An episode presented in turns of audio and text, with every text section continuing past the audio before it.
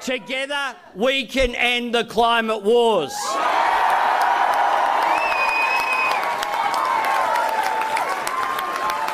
Together we can take advantage of the opportunity for Australia to be a renewable energy superpower. Das war Anthony Albanese, der neue australische Premierminister von der sozialdemokratischen Labour-Partei, bei seiner Rede nach der gewonnenen Wahl. Da kündigt er an, dass er Australien zur Supermacht der erneuerbaren Energien machen will.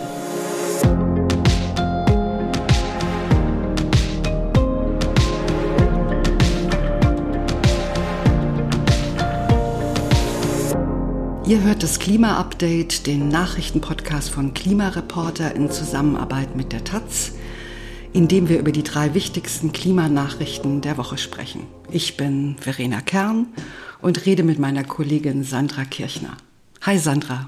Hallo Verena. Heute geht es bei uns im Klima-Update zuerst um die sibirische Tundra und wie massiv die Folgen der Erderhitzung dort sind.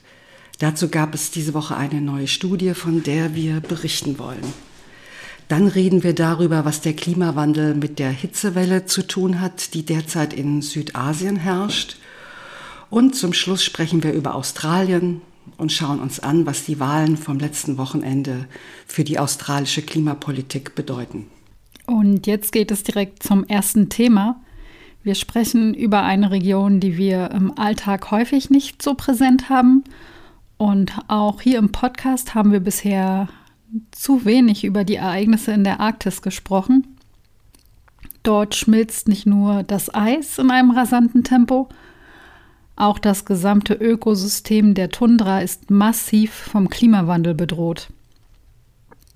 Bis Mitte des Jahrtausends, also bis 2500, könnte die sibirische Tundra fast gänzlich verschwinden ForscherInnen des Alfred-Wegener-Instituts haben in dieser Woche Alarm geschlagen, weil die Temperaturen in der Arktis immer weiter steigen, wachsen in der Tundra immer mehr Bäume, vor allem Lärchen, und verdrängen deshalb Pflanzen, die dort bislang heimisch sind und teilweise auch nur dort vorkommen. Für die Studie haben ForscherInnen in einem Modell die zukünftige Entwicklung der Lärchenwälder simuliert.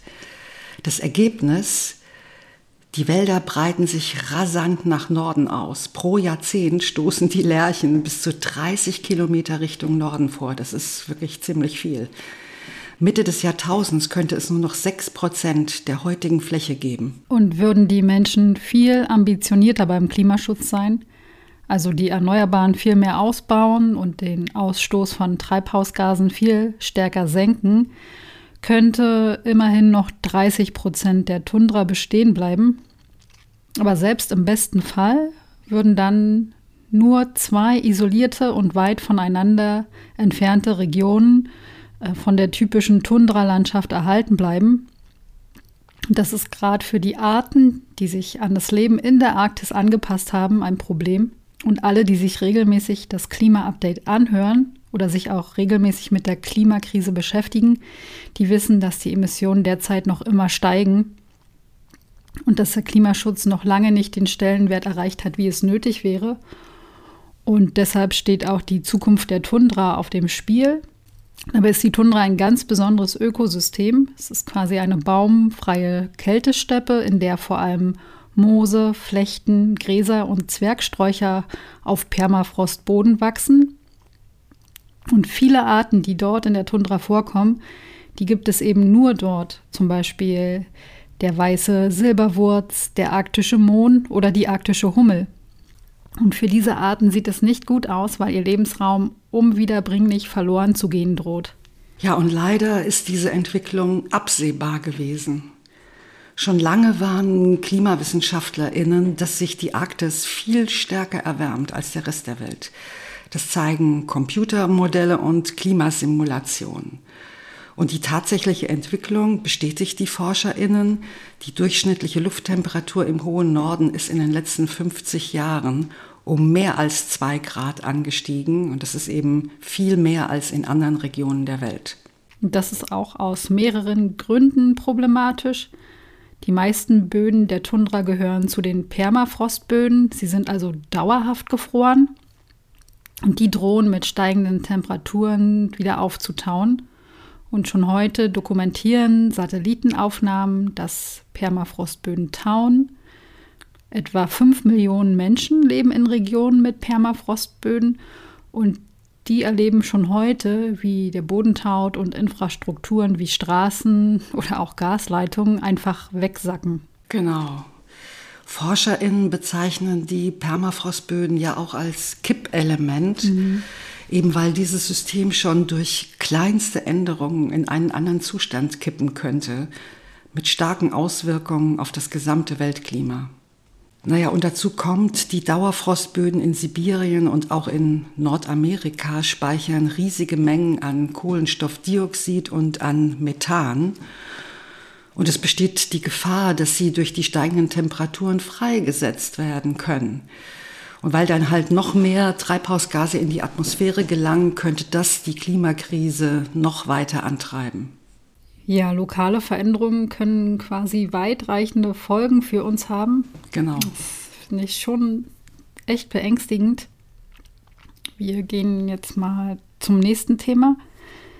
Da geht es um Klimafolgen, die wir heute schon beobachten können, nämlich die derzeitige Hitzewelle in Südasien, der indische Subkontinent, also weite Teile Indiens und Pakistans, erleben derzeit eine ungewöhnlich frühe und langanhaltende Hitzewelle. Eigentlich müsste man von erleidend sprechen, denn die Temperaturen sind auf bis zu 50 Grad hochgegangen Begonnen hat die Extremhitze schon Anfang März. In Indien war das der heißeste März seit Beginn der Aufzeichnung vor 122 Jahren. Und auch in Pakistan wurden Höchsttemperaturen gemessen, die man bislang nicht kannte. Ja, und die Hitzewelle hält bis heute an. Viele Millionen Menschen sind betroffen, mindestens 90 Hitzetote hat es schon gegeben. Und es gab sogar Berichte, dass Vögel tot vom Himmel fallen, weil sie dehydriert waren. Der grüne Landwirtschaftsminister Cem Özdemir hat diese Woche von apokalyptischen Zuständen gesprochen und er hat mehr Klimaschutz gefordert. Das war beim Treffen mit seinen EU-Kolleginnen in Brüssel. Da ging es auch um die globale Weizenproduktion. Das hat auch mit Indien und Pakistan zu tun, denn dort wird die Weizenernte dieses Jahr deutlich geringer ausfallen als sonst, weil es zusätzlich zu der Hitze auch noch sehr viel weniger regnet dort. Und wegen dem Ukraine-Krieg ist die Situation beim Weizen ja sowieso schon sehr angespannt. Darüber werden wir im Podcast bestimmt nochmal reden. Mit der Forderung nach mehr Klimaschutz hat Özdemir natürlich recht. Das haben wir auch gerade bei unserem ersten Thema schon gesehen. Und das zeigt jetzt auch eine Studie, die KlimawissenschaftlerInnen zu der Hitzewelle in Indien und Pakistan vorgelegt haben. Sie haben dabei untersucht, welchen Anteil der Klimawandel daran hat.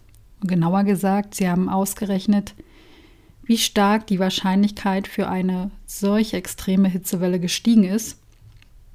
Das Ergebnis, die Wahrscheinlichkeit ist jetzt 30 Mal höher. Das heißt, heute ist alle 100 Jahre mit einem solchen Ereignis zu rechnen. Und ohne den Klimawandel würde es nur alle 3300 Jahre dazu kommen. Alle 100 Jahre, das heißt natürlich, es ist immer noch ein relativ seltenes Ereignis.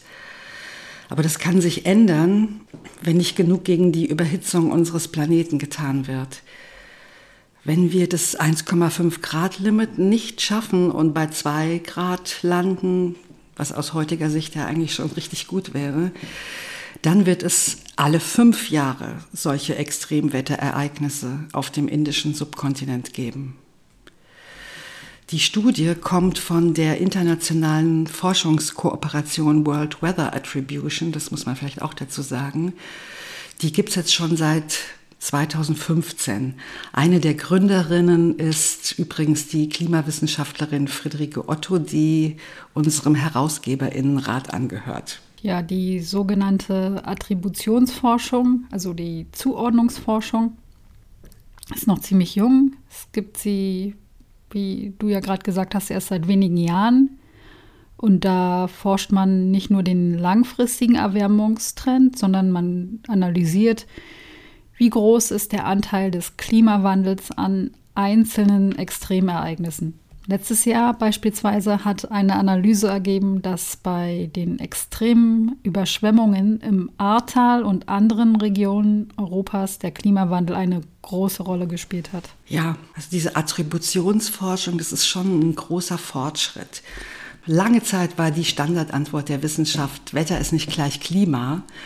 Und einzelne Extremereignisse lassen sich halt nicht kausal auf den Klimawandel zurückführen so dass wir nicht sagen können, ob genau diese Hitzewelle oder genau jene Flut direkt mit der menschengemachten Erderwärmung zusammenhängt oder nicht halt einfach ohnehin vorgekommen wäre. Und das hat sich jetzt durch die Attributionsforschung geändert. Man kann zwar immer noch nicht sagen, ob ein Ereignis direkt und mit hundertprozentiger Sicherheit durch den Klimawandel verursacht worden ist, aber was man sagen und auch detailliert belegen kann, ist, dass bestimmte Wetterereignisse durch den Klimawandel wahrscheinlicher geworden sind. Genau. Und mittlerweile hat sich auch der Deutsche Wetterdienst dem Thema zugewandt und der arbeitet jetzt daran, künftig einen Attributionsservice anzubieten, also möglichst schnell darüber zu informieren, wie viel Klimawandel in einzelnen Ereignissen steckt. Und auf EU-Ebene gibt es dazu auch ein Projekt. Eines der Ziele lautet, den Klimawandel, der für viele ja noch immer etwas Abstraktes hat, greifbarer machen und die Leute mehr dafür sensibilisieren. Und das ist auch eine sehr gute Überleitung zu unserem dritten Thema, nämlich die Parlamentswahlen in Australien, die man durchaus als Klimawahlen bezeichnen kann. Genau, denn das Klima war für die Wählerinnen diesmal das wichtigste Thema, noch wichtiger als die Lebenshaltungskosten. Das hat sicher auch mit den Buschbränden und Überschwemmungen und Hitzewellen zu tun, die Australien in den letzten Jahren erlebt hat und die so extrem waren, dass man an dem Thema Klimawandel einfach nicht mehr vorbeikam. Ja, Gewinner der Wahlen ist der Labour-Politiker Anthony Albanese. Einen kleinen Ausschnitt seiner Victory Speech, also seiner Siegesrede, haben wir ja am Anfang gehört. Da kündigt er an, dass er Australien zu einer Supermacht der erneuerbaren Energien machen will. Und man hört auch in unserem Ausschnitt, wie viel Applaus er dafür bekommt. Also mehr Klimaschutz ist in Australien auch dringend nötig. In genau. den letzten neun Jahren hat eine Mitte-Rechts-Koalition aus liberaler und nationaler Partei regiert. Und die sind vor allem mit ihrem extremen kohlefreundlichen Kurs aufgefallen. Australien hat seine Emissionen in den letzten Jahren kaum reduziert. Pro Kopf wird fast doppelt so viel emittiert wie in Deutschland. Und außerdem ist Australien einer der größten Exporteure von Kohle. Und jedes Jahr bringt der Verkauf von Kohle Milliarden Dollar ins Land. Ja, und Albanese plant jetzt einen Kurswechsel in der Klimapolitik. Ne? Bis 2030 sollen die Emissionen von Australien um 43 Prozent sinken im Vergleich zu 2005. Das ist schon ein Fortschritt zur bisherigen Regierung, die sich keine Verschärfung für 2030 vorgenommen hatte. Man muss aber auch sagen, dass Albaneses Partei auch schon mal ehrgeiziger war Nämlich bei den Wahlen 2016 und 2019 wollte Labour die Emissionen bis 2030 noch um 45 Prozent senken. Das haben die WählerInnen damals aber nicht belohnt. Mhm. Also offenbar hat es da ein Umdenken gegeben in Australien und offenbar besonders bei den Frauen, die Labour diesmal in sehr großer Zahl gewählt haben. Aber nochmal weiter zu den Labour-Plänen. Da soll ja auch jetzt mehr Geld in den Ausbau der Erneuerbaren fließen. Also anders würde es ja mit der Superpower auch nicht klappen.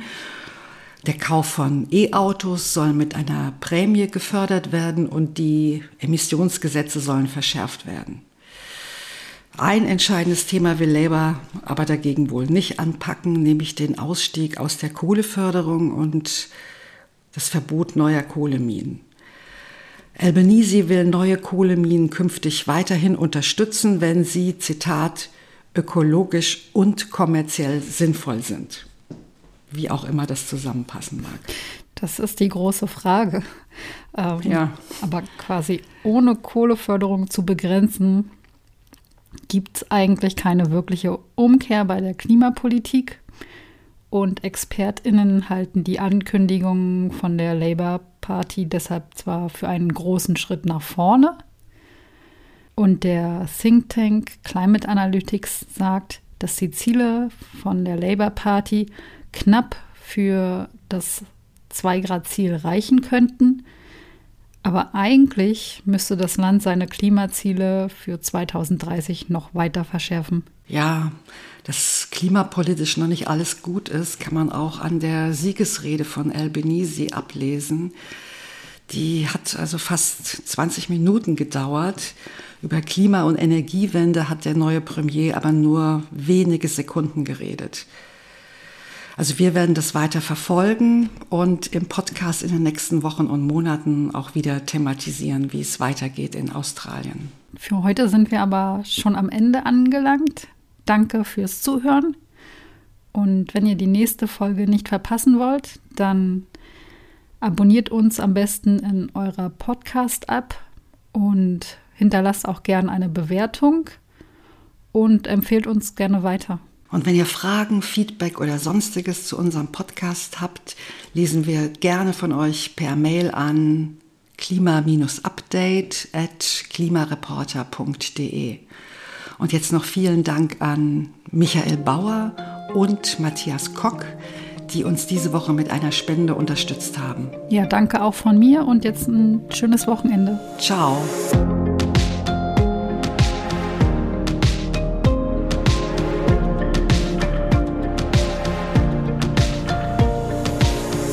Klima-Update ist ein Projekt des Klimawissen e.V. in Kooperation mit Taz der Tageszeitung. Wird im Wechsel moderiert von Verena Kern, Sandra Kirchner, Katharina Schipkowski und Susanne Schwarz. Unser Produzent ist Christian Eichler. Ihr könnt unsere Arbeit mit einer Spende unterstützen. Dazu besucht uns auf www.verein-klimawissen.de.